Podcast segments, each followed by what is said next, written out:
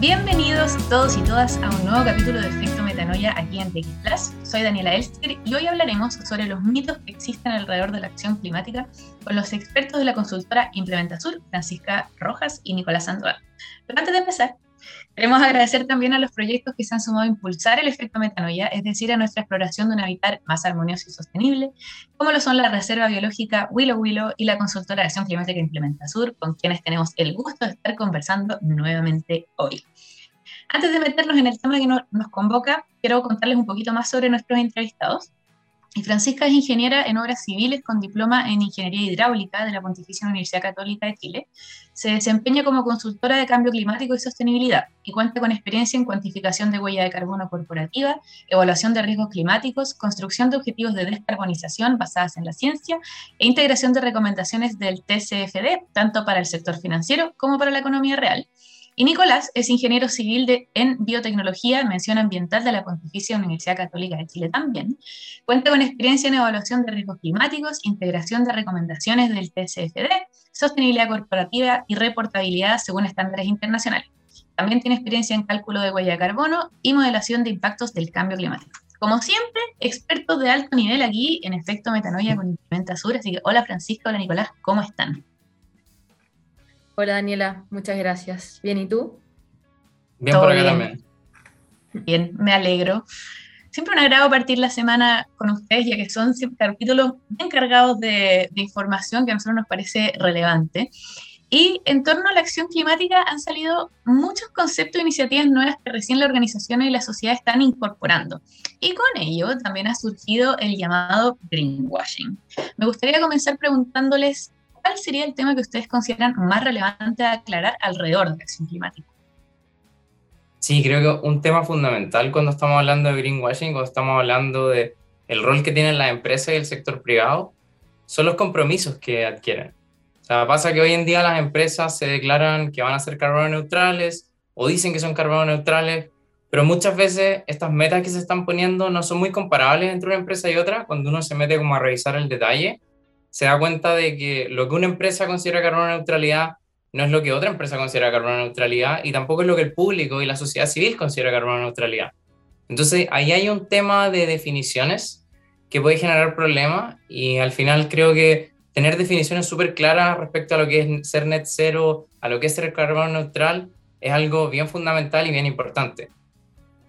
Claro, y si nos vamos a eso, nosotros en Metanoia siempre decimos que hay que hacernos cargo de ese lenguaje precisamente, de entender bien esos conceptos. Entonces, ya que lo dejaste ahí, ¿nos podrían contar cuál es esa diferencia entre net cero y carbono neutralidad? Sí, em, te puedo contar yo. Mira, nosotros para partir con, eh, como siendo súper transparente, nosotros nos gusta eh, trabajar con definiciones que sean respaldadas, ojalá científicamente, es decir, que sepamos a qué nos estamos refiriendo cuando hablamos de un término u otro. A veces somos súper insistentes con las palabras que usamos, tal como decías tú, para evitar también todos estos posibles riesgos que pueden aparecer reputacionales por decir una cosa que de repente por desconocimiento eh, no entiendes bien a qué te estás comprometiendo, por ejemplo, diciendo que eres carbono neutral. Entonces, entendiendo eso, nosotros nos ceñimos mucho a las definiciones de eh, Science Based Target, que es una iniciativa de objetivos basados en ciencia, eh, y también de la campaña de Race to Zero, Em, donde estas eh, iniciativas hacen definiciones, como decía, basadas en ciencia. ¿Y con qué me refiero a basado en ciencia? Es que están eh, alineadas con los esfuerzos que se tienen que hacer para que eh, la descarbonización permita cumplir con la meta del Acuerdo de París, que esto es mantener la temperatura global por debajo de los 2,2 grados, ojalá los 1,5 grados por sobre la era preindustrial. Ya entendiendo entonces que eso es basado en ciencia, cuando nosotros hablamos. Y acá eh, tú me comentabas los dos conceptos, el de net zero o cero neto y el de carbono neutralidad, que son eh, dos conceptos que hemos escuchado mucho últimamente. El cero neto es, partiendo porque es un concepto más ambicioso, ya el cero neto eh, te pide dos cosas principales. Primero, que tú tengas una trayectoria de reducción de emisiones, es decir, que tú implementes acciones y proyectos que efectivamente permitan bajar el valor de tu huella de carbono. ¿ya? A eso se refiere con la parte del cero, que es transicional hace que tus emisiones sean más bajas. Y la parte del neto, del cero neto, la parte del neto se refiere a que cuando tú llegas a un nivel de emisiones el más bajo factible, eh, acá estamos hablando de aproximadamente el 2050, que lleguemos a un nivel de emisiones residuales, recién esas emisiones que tú las neutralices con la compra de los offset o que también se escucha mucho como bonos de carbono o certificados de reducción de emisiones. Pero recién en ese minuto, cuando tú ya hiciste esta trayectoria de reducción que está basada en la ciencia. Otro concepto es el de carbono neutralidad, que es uno que se usa mucho, eh, que es menos exigente que el concepto de cero neto, ya que no te pide que esa reducción de emisiones sea basada en la ciencia. Es decir, tú podrías perfectamente mantener tus operaciones tal cual como las tienes ahora y solo eh, compensar tus emisiones mediante la compra de estos bonos de carbono. Ya, como, como supondrán, lo segundo es menos ambicioso porque no requiere que tú disminuyas tus propias emisiones en tu cadena de valor. Acá claramente se utiliza muchas veces una u otra indistintamente, Em, pero como te decía, a nosotros nos gusta ser súper rigurosos y cuando hablamos de cero neto estamos hablando de unas condiciones más ambiciosas y carbono neutral de unas condiciones un poco menos ambiciosas. Y eso también sería cuando estamos hablando de, esto, de como saber identificar el greenwashing, como si lo están usando indistintamente, ¿cómo podemos ayudar también a que las empresas se puedan hacer cargo de lo que dicen, ¿no? Como cuándo podemos identificar que alguien sí tiene una trayectoria y cuándo no. Sí, mira, ahí en particular em, creo que la, la, respuesta es simple porque hay iniciativas como la que te comentaba, la de Science Based Target, donde las empresas se pueden eh, adscribir y comprometerse y al estar comprometidas eh, también pasan por un proceso donde les verifican que su plan de acción es un plan robusto, donde en verdad tienen acciones pensadas para poder disminuir su huella. Y ahí nosotros sabemos que estas empresas están siguiendo una trayectoria de reducción basada en la ciencia. Acá hay mucho también de, la transparencia de las comunicaciones también de las empresas. En los reportes de sostenibilidad a veces encontramos información, eh, por ejemplo, la huella de carbono, pero no te especifican qué están viendo en particular. Así que mi recomendación es que sea lo más transparente posible para que así evitan cualquier tipo de riesgo reputacional. En el fondo ustedes están poniendo todas las cartas sobre la mesa, están diciendo su compromiso de carbono neutralidad incluye tales emisiones, incluye o no incluye la compra de certificados, eh, incluye o no incluye medidas de acción. Al final, mi recomendación es que sean lo más transparentes porque creo que eso también habla muy bien de las empresas. Totalmente, y apoyo 100% esa, ese llamado. Sí, ahí como dijo la Fran, en verdad el hecho de que existan estos estándares y que exista una iniciativa como lo que es Science Based Targets, también le entrega un poco de credibilidad, porque claro, si una empresa llega y dice me puso una meta carbono neutralidad, ¿según quién? ¿En base a qué? Y al existir estos estándares que están ya un poco más trabajados, que tienen más fundamentos científicos, uno cuando ve una empresa que dice no solo me puse una meta carbono neutralidad, sino que lo estoy haciendo basado en Science Based Targets, ahí uno se puede quedar quizá un poquito más tranquilo y decir, ya, ok, esta empresa se está tomando el tema un poco más en serio, no está simplemente diciendo algo porque le parece bueno decirlo en el momento, porque puede parecer marketing, sino que porque realmente quiere tener una planificación que le permita dejar de depender de combustibles fósiles. Sí, creo que es súper importante conocer esas certificaciones, así que me parece bueno lo que estamos haciendo aquí en el programa en conjunto de, de poner ahí sobre la mesa estos temas y saber que existen realmente estándares que, mm, a los que acudir, ¿no? Y ahí la Francisca también sacó otro tema, otro concepto que creo que es importante aclarar, que también se está hablando mucho y cada vez más mientras nos acercamos a la COP, que es lo de los offsets, ¿no? ¿Qué son? ¿Qué nos referimos cuando hablamos de offsets? Bueno, ahí creo que lo fundamental es tratar de bajarlo a algo más concreto, más cotidiano. Quizás le ha pasado a ustedes comprando un pasaje o comprando benzina o comprando cualquier cosa hoy en día que les ofrecen pagar un poco más por compensar sus emisiones. Cuando ahí les hablan de compensación, les están hablando de offsets. Entonces ahí también, cuando alguien dice un bono de carbono, estamos hablando de lo mismo. Estamos hablando de un certificado que básicamente acredita que esa institución neutralizó, capturó o redujo algún tipo de emisión de gas de efecto invernadero. Lo típico es que este offset va asociado a una tonelada de CO2 equivalente y eh, pasa que los offsets deberían ir asociados al concepto de adicionalidad, probablemente lo vamos a conversar más en detalle, pero básicamente la idea es que yo al vender un offset, esos fondos me sirven para hacer viable un proyecto que quizás sin esos fondos no sería viable. Entonces al final yo con esa plata estoy ayudando a que existan nuevas iniciativas de captura, de remoción o de reducción de emisiones. O sea, estarían asociados a, lo que hablaba Francisca de la carbono neutralidad, ¿no? Como a las estrategias que nos explicaba, más puntual en ese sentido. Pero ahí también me surge la duda de si entonces realmente los offsets aportan a la disminución global de las emisiones. Claro, ahí hay una discusión bien importante. Creo que la Fran se maneja harto en esto, así que le cedo la palabra. Gracias, Nico. Em, sí, de hecho, ahí, como quiero ser bien precisa en que los offsets al final es una forma de unir eh, un proyecto que está reduciendo emisiones en algún lugar del mundo eh, y mi empresa, por ejemplo, que quiere comprar estos offsets para poder eh, cumplir con un compromiso de carbono neutralidad, por ejemplo, entre, entre otros tipos de compromisos. Em, y acá entonces, si bien efectivamente están reduciéndose emisiones en otro lugar del mundo, eh, el tema del offset es un tema complejo, el, acá partir porque el, tema del mercado del carbono es un tema que viene hace mucho tiempo, ahora con la COP27 de nuevo se va a retomar, es uno de los temas importantes en la agenda, eh, porque falta todavía trabajarlo más. Por ejemplo, el tema que comentaba Nico eh, de la adicionalidad.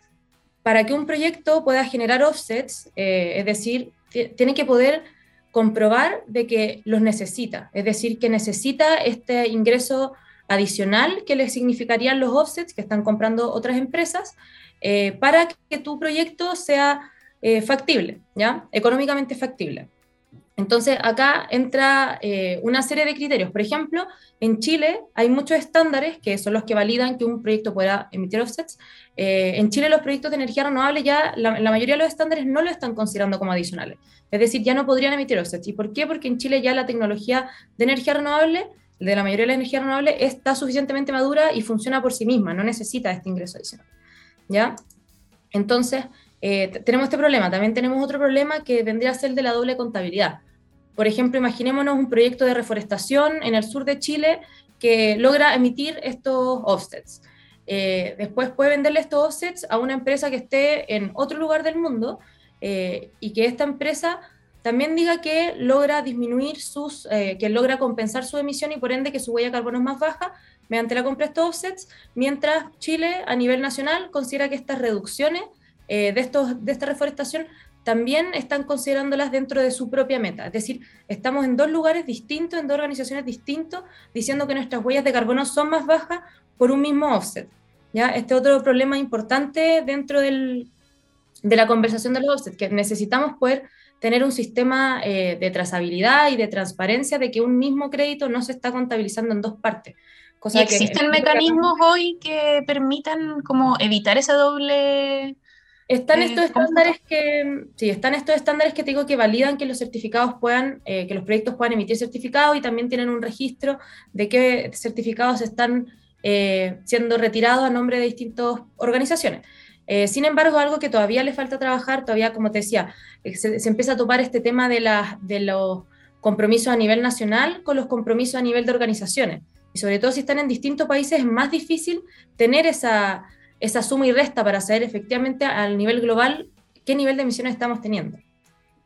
Pero sí, y, y, creo que es uno de los temas en tabla importantes para la COP. Perdón, Nico, dale. Sí, no, que un ejemplo concreto de eso podría ser, el, volviendo a los temas forestales, justamente cuando uno ve los compromisos de Chile de hacer carbono neutralidad, un punto importante que se está considerando es la captura que existe en los bosques. Entonces, si alguien está vendiendo ese offset, Chile lo está declarando como parte de su compromiso y quizá un privado también lo está declarando como parte de su compromiso. Cuando uno hace la suma completa, no le van a calzar los números porque alguien está restando dos veces el mismo valor esa es como la gran problemática que hay. Y que claro, lo que dice la Fran, tenemos estos registros de offset que tratan de solucionar ese tema. Yo no puedo venderle el offset dos veces a alguien, eso es como lo que trata de hacer el registro. Yo lo vendí y listo, ahí quedó, no se puede vender más. ¿Y ese registro consideran que funciona, efectivo o debería existir otro mecanismo que, lo regule? No, sí funciona, o sea, funciona para cumplir el rol que es de tener esta, este conteo de, de, quién está emitiendo qué y quién está comprando qué. Pero, como te digo, hay, hay muchos otros temas, por ejemplo, eh, que, que, no tienen que ver con el registro de quién compra qué offset, sino de hasta qué punto tú puedes considerar, por ejemplo, hasta qué punto Chile podría considerar esa reducción que efectivamente está pasando en la jurisdicción de Chile, eh, considerar esas reducciones dentro de su reducción de inventario de sus gases de efecto invernadero y otra organización en otra parte del mundo. Eso no tiene que ver con los registros, sino que tiene que ver con un tema más conceptual de, de cuándo vamos a estar considerando los esfuerzos que se hagan a nivel nacional o dentro de una nación con otros esfuerzos que podrían tener otras organizaciones en otros países del mundo. Sí, ahí hay un tema también bien importante que me, me, me, salto aquí porque la Fran habló de tiempo y creo que un punto súper importante cuando uno habla de offset es entender la temporalidad. Si yo estoy emitiendo CO2 a la atmósfera porque quemé un combustible fósil, yo saqué CO2 que estaba metido bajo la Tierra hace millones de años y lo liberé a la atmósfera y eso va a estar en la atmósfera por, digamos, no sé, 500 mil años. O sea, perdón, entre 500 y 1000 años, no 500 mil. ¿Y qué pasa cuando yo trato de compensar eso con un offset que me dura 25 años? Entonces, estoy compensando por un periodo muy corto de tiempo. Digamos que planto árboles para compensar emisiones de CO2 que duran casi mil años y hay un incendio forestal a los 10 años, pierdo todo mi bosque, esas emisiones se liberan a la atmósfera pero el offset ya se vendió. Entonces, ¿cómo aseguro yo de que ese offset, esa reducción de emisiones, va a perdurar en el tiempo? Y eso es algo que hace muy difícil el poder asegurar que los offsets van a tener el impacto necesario para lograr apoyar en la gestión del cambio climático. y ahí también me entra la duda de lo que nos explicaba Fran al principio de la diferencia con Net Zero. ¿Net Zero también involucra offsets? Eh, sí, Net Zero involucra offset, pero solo en el final de tu trayectoria de reducción de emisiones. Es decir, tú primero tienes que eh, haber reducido todas tus emisiones y por eso es importante lo que menciona Nico al final, que para que sea una estrategia de descarbonización a nivel global, para que sea robusta, tenemos que apuntar a que cada uno disminuya lo más posible eh, sus emisiones. No podemos estar dependiendo de que alguien más en otro lugar del mundo esté disminuyendo esas emisiones por mí y yo pagar por esas disminuciones, pero tiene que ser, tiene que ser una trayectoria de reducción de mis propias emisiones para poder llegar a ese nivel residual y solo ahí se considera eh, los offsets como que tú llegas a ser neto cero. De todas maneras, eh, los estándares, eh, la iniciativa Science Target igual recomienda el, uso de offset, pero como, un, aporte voluntario transitorio, mientras igual estás disminuyendo pero no que no te consideras neto cero cada, cada año que estás comprando los offsets, solo sino que al final, cuando ya tienes tus emisiones residuales nomás. Complejo el tema, o sea, a mí que igual estoy metida, me cuesta a veces entender bien el panorama, pero creo que es importante seguir hablándolo, ya lo hablamos también en otros capítulos con ustedes, pero creo que vamos a seguir porque digerirlo toma un tiempo, ¿no? De ver, ver esas diferencias y entender todos estos puntos importantes que, que, nos están mencionando ustedes. Y también Francisca ahora nos hablaba de las energías renovables, que creo que es otro gran tema relacionado a, a la acción climática. Y si hablamos de medidas de mitigación, ¿son realmente los, los contratos relacionados a energía renovable útiles para la reducción de emisiones? Ahí hay un tema que diría hoy en día es muy polémico justamente pasa que muchas empresas, como parte de su estrategia de reducción de emisiones, están contratando energía renovable. Se habla de que compran IREX, de que firman PPAs, que son Power Purchase Agreements. Y el tema que estamos viendo es que esto genera en la contabilidad de las emisiones, ven una reducción de la empresa. Pero cuando uno mira el sistema eléctrico, por ejemplo, el sistema eléctrico de Chile, uno no está viendo esa reducción, porque al final las fuentes de generación son las mismas, si yo el año pasado le compraba una termoeléctrica y este año le compro a paneles solares, al final el consumo total del país no cambia. Lo único que cambia es que estoy declarando yo en mi información pública, en mi reporte. Entonces ahí se genera esta polémica donde se ven a las empresas todas tratando de adquirir la mayor cantidad de energía renovable y todo el mundo está reduciendo su huella de carbono, pero cuando uno mira las emisiones reales no estamos viendo una baja. Y justamente eso está siendo hoy en día un poco cuestionado nosotros hemos visto que han salido publicaciones científicas donde se ha dicho incluso que eh, los distintos estándares y los distintos métodos que se usan para declarar hoy en día los objetivos de reducción de emisiones pierden credibilidad por aceptar estos certificados de energía renovable. Y al final, ¿qué pasa cuando todas las empresas ya creen que reducirán sus emisiones lo más posible y miramos el sistema y vemos que las emisiones no han bajado nada? Entonces, ese es un problema, creo que muy importante el que estamos enfrentando hoy en día. ¿Y qué creen que se podría hacer al respecto? Ahí creo que volvemos un poco al tema de la adicionalidad, porque al final si yo digo, no, yo le compro energía solar a alguien que está produciendo, en Chile eso es económicamente factible, yo puedo poner paneles solares y vender la energía y estoy ganando plata. Yo no necesito offset y al final el certificado de energía renovable termina siendo un offset que no es adicional. Entonces, ahí es donde tenemos que, yo creo, ser capaces de comunicarle muy bien a tanto el sector público como el sector privado de que estas reducciones de emisiones tienen que ir más por reducir el consumo eléctrico. La eficiencia energética es algo que se está impulsando. Hoy en día existe una ley de eficiencia energética en Chile que le está pidiendo a las empresas que tengan sistemas de gestión de la energía, que reduzcan sus consumos, y eso a la larga nos va a bajar las emisiones. Pero la compra directa de energía renovable es algo que la verdad no tiene mucha base científica. Sí, yo quería agregar que también creo que estos son muchos temas que están madurando y cada vez más aceleradamente. O sea, cada vez hay mayor conocimiento de, por ejemplo, eh, los pros, pero también los contras del uso de offset. Los pros, pero también los contras del uso de certificados de energía renovable. Em, entonces, tenemos que apuntar a que, a, como empresa, si yo fuera una empresa, a no externalizar eh, mis, estrategias de descarbonización, sino que hacer algo, propio, porque si no, igual quedo expuesto a, riesgo, a, todos los riesgos que surgen de esta transición hacia una economía más baja en carbono. Entonces, tiene que ser, eh, en el fondo, tenemos que partir desde dentro de la empresa, cómo nosotros podemos disminuir nuestra huella lo más posible para eliminar lo más que podamos nuestra dependencia de eh, los gases de efecto invernadero.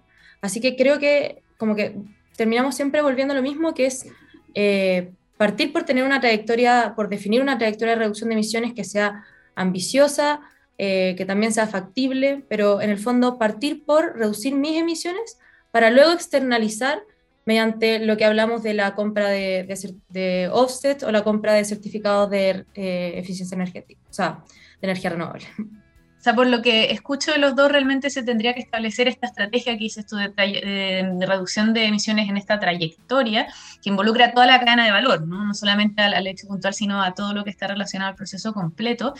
¿Y mm, qué consecuencias te podría traer eso para una empresa? Bueno, hay un tema que la Fran lo comentó, pero el tema de los riesgos climáticos. Hoy en día se está hablando cada vez más, es algo que incluso a la empresa acá en Chile se le está empezando a exigir reportar la CMF sacó una nueva normativa que va a obligar a todas las empresas que cotizan en bolsa al próximo año a reportar sus riesgos climáticos. Cuando hablamos de riesgos climáticos, está una categoría que quizás es como más evidente, que son los riesgos físicos. Por ejemplo, la sequía, una ola de calor, eso es un riesgo físico. Y por otro lado están los riesgos de transición. A medida que tratamos de llegar a una economía más baja en carbono, vamos a tener que hacer cambios regulatorios, va a tener que cambiar la tecnología que usamos, el mercado también en el que nos movemos se va a modificar y eso va a tener impacto en las empresas. Al final, cuando hablamos de tener una estrategia de descarbonización, también estamos hablando de una estrategia que nos permite desacoplarnos de estos riesgos de transición. Porque mientras más huella de carbono tengo yo y tiene mi cadena de valor, más dependiente soy de los combustibles fósiles. Y si los combustibles fósiles queremos eliminarlos, van a estar eliminando algo muy importante dentro de mi cadena de valor. Entonces eso obviamente termina siendo un riesgo, me va a pegar del punto de vista financiero. Y creo que poder hacer que las empresas entiendan ese punto de vista de que al final esto les va a permitir a ellas mitigar su propio riesgo, va a ser algo que nos va a ayudar de manera muy importante en avanzar la gestión climática. Absolutamente, creo que eso es súper importante y también me quería hacerte a los dos una última pregunta, o si salen otras, salen otras, pero em, ¿Cómo es el proceso hoy para, por ejemplo, una empresa grande que nunca ha tenido una relación con sostenibilidad ni, acción climática? ¿Cómo es este proceso? ¿Es, abarcable o por dónde se empieza? Como quitar un poco ese mito del, monstruo grande que es hacerse cargo de la acción climática, ¿no? Sí, yo creo que es una muy buena pregunta y es una inquietud que nos topamos eh, frecuentemente. Muy seguido. aparte que, aparte que eh, hay tantas cosas, o sea, hay tantas iniciativas, hay tantos marcos nuevos, el TCFD, el Science Based Target, CDP, no sé qué, hay muchas cosas. Em, pero, pero nuestra recomendación en realidad siempre es que partan desde donde puedan, desde la capacidad y la madurez de la empresa, pero que partan. ¿Por dónde partir? Eh, creo que lo primero siempre es tener un diagnóstico de dónde está la empresa, ya sea en, en términos de, de, carbono, la huella de, la huella de carbono, o en términos también, por ejemplo, la huella del agua, es decir, como empresa, cuáles son nuestros números. Eh, y de ahí partir, por ejemplo, o sea, seguir con ponerse un objetivo de reducción basado en la ciencia, existen metodologías para eso. Eh, también evaluar los riesgos climáticos, lo que estaba contando Nico, tanto los riesgos físicos como los riesgos de transición. Y eso puede ser un proceso, o sea, eso es un proceso incremental, en ningún minuto es ni recomendable. Eh, o sea, no, Nico comentó que la CMF, la, hay una nueva norma de carácter general que hace que las empresas que estén en bolsa tienen que reportar sus riesgos climáticos. Pero eso puede partir desde una identificación a nivel eh, cualitativo de cuáles son los riesgos que creo que van a estar afectando mis operaciones, a algo mucho más complejo como un análisis de escenario para evaluar efectivamente el impacto financiero que tendrán estos riesgos. Pero creo que partir eh, y, y también partir poniendo en relevancia que los riesgos climáticos son riesgos o pueden ser riesgos materiales para la empresa a partir de esa base, eh, creo que mi recomendación es esa, como tomarle la relevancia, partir identificándolo, saber también que los riesgos climáticos, cuando hablamos de riesgo climático, no estamos hablando de la, de la A, de la, de la ASG, no estamos hablando del, eh, de los riesgos ASG, no estamos hablando de los riesgos ambientales de la empresa hacia el medio ambiente, sino que es al revés, cómo el, el cambio climático va a afectarme a mí como empresa. Eh, partir concientizándonos de todo eso y desde lo que la empresa pueda con las capacidades que tenga y con la madurez que tenga en estos temas. Y ahí, por ejemplo, una empresa, sin, sin entrar en mucho detalle, porque como hemos visto en otras ocasiones, obviamente la última pregunta podría ser un programa entero nuevo con ustedes, pero, mm, por ejemplo, una empresa que tiene, mm, eh, que importa materiales de, de, Europa, pero está en Chile y que tiene un montón de stakeholders eh, en los que está asociado su cadena de valor, ¿qué tan complejo es hacer ese diagnóstico? Porque me imagino y no, no, no, no veo cómo realmente se logra un diagnóstico completo de, de una empresa así grande. Sí, no, eso siempre es complicado, sobre todo cuando hay mucha diversidad de los stakeholders. Ahí las empresas tienen que hacer algo que es el análisis de materialidad, donde tratan de comparar qué tan importantes son ciertos factores para el negocio y qué tan importantes son para los stakeholders. Y ese proceso en verdad puede tomar mucho tiempo, eso se hace con entrevistas, se hace con encuestas, se conversa tanto con gente dentro de la empresa, fuera de la empresa, acá estamos hablando de incluir a los trabajadores, a la sociedad civil, a los inversionistas, a los directores, y ahí se tienen que entender bien al final dónde están las preocupaciones de mis stakeholders. Quizás mis stakeholders creen que el servicio que estoy entregando es tan importante que eh, quizás estas externalidades se pueden mitigar más adelante. O quizás creen que tengo que hacerme cargo ahora de mi impacto ambiental. Y al final, uno tiene que lograr encontrar ese balance entre lograr avanzar en el negocio, lograr avanzar con estas estrategias de descarbonización y gestionar riesgos climáticos, y también entender las prioridades que pueden tener los stakeholders. Pero sí, ahí como tú dices, es un tema súper complejo y nunca va a ser fácil. Es algo que se lleva trabajando hace mucho rato y que siempre ha sido lento. Pero se puede. sí, yo lo puede, siempre a que partan con quizás una operación en un país, eh, pero que partan haciendo el ejercicio porque ahí solo se van a ir dando cuenta en la práctica cómo, cómo pueden ir avanzando. Básicamente que los contacten ¿Ah? Básicamente que contacten Implementa Sur y empiecen. Básicamente. ¿No estaría mal? Te interrumpí, Nico, ¿qué estabas diciendo? No, que, que al final ahí hay un tema donde las empresas tienen mucho que hacer, pero si se quedan entrampadas en por dónde parto, no van a hacer nada. Y es preferible que partan por algún lado. O sea, el aprender haciendo creo que es algo que se ve mucho y termina siendo necesario. Si uno quiere hacer todo perfecto a la primera, es muy probable que termine no haciendo nada. Entonces acá hay que tirarse a la piscina nomás. Y de cierta manera la sociedad nos está obligando a que todas las empresas se tiren a la piscina. No se pueden quedar afuera de esto y no pueden estar dejando que otras personas se preocupen del cambio climático. Claro, creo que es súper importante lo que decían ustedes de, desde donde sea, de las capacidades que haya, pero empezar. De alguna u otra forma, perderle un poco el miedo. Creo que estos programas también es, es eso, es como y sobre todo este, que era un título tan potente como desmitificar esa acción climática, de que hay muchas cosas en que más allá de la creencia del cambio climático, de lo que va a pasar o de mm, cifras fatalistas, de lo que sea, realmente es algo a lo que hay que subirse. Hay algo que es presente, está pasando, está cambiando la regulación global al respecto y cada vez sale más. Eso también creo que debería ser otro programa de todas las siglas que nombraron hoy, que ya ni me acuerdo. de, todas, son un montón, ¿no? pero que es importante conocerlas y, también que existen entidades como, como Implementa Sur que acerquen ese conocimiento y que ayuden y que se, note que hay un proceso que, que, es realizable, ¿no? Como que no, no, no es algo tan imposible, no, no, se está apuntando a algo extremadamente loco ni inalcanzable. Sí, y yo creo que hay que subirse eh, más temprano que tarde, porque si no, te va a topar te vas a, topar con la regulación encima y vas a tener que tratar de hacer algo perfecto para esa regulación y como dijo Nico, va a ser mucho más difícil. Es mucho mejor partir antes, antes de que ya sea obligatorio, eh, para poder hacer un par de ejercicios, para poder equivocarse o poder ir perfeccionando y en realidad eso, partir apenas puedan. Aprender haciendo, el learning by doing, ese creo que es el aprendizaje, esa es la lección de, de esta sección y bueno, como les decía, esto pasa volando, se nos acabó la media hora ya. Así que hasta aquí tendríamos que dejar nuestro programa, pero Implementa Sur siempre va a estar volviendo con estos temas tan interesantes y acercándonos a esta información que a veces parece incluso de otro planeta, pero es real. Eh, así que gracias Francisca, gracias Nicolás, gracias Implementa Sur por también sumarse a nuestro camino y por creer en lo que estamos haciendo y tratar de generar más conciencia y conocimiento e información alrededor de estos temas. Así que para mí ha sido un placer tenerlos en Efecto Metanoia hoy. Muchas gracias, Daniel. Sí, igual para nosotros. gracias por el espacio, gracias por la conversación, estuvo bien entretenida. Me alegro, es la idea también, que todos podamos disfrutar del espacio Metanoia aquí en, en TX Plus. Le agradecemos también a Gabriel, como siempre, en los controles, que nos ayuda todos los lunes.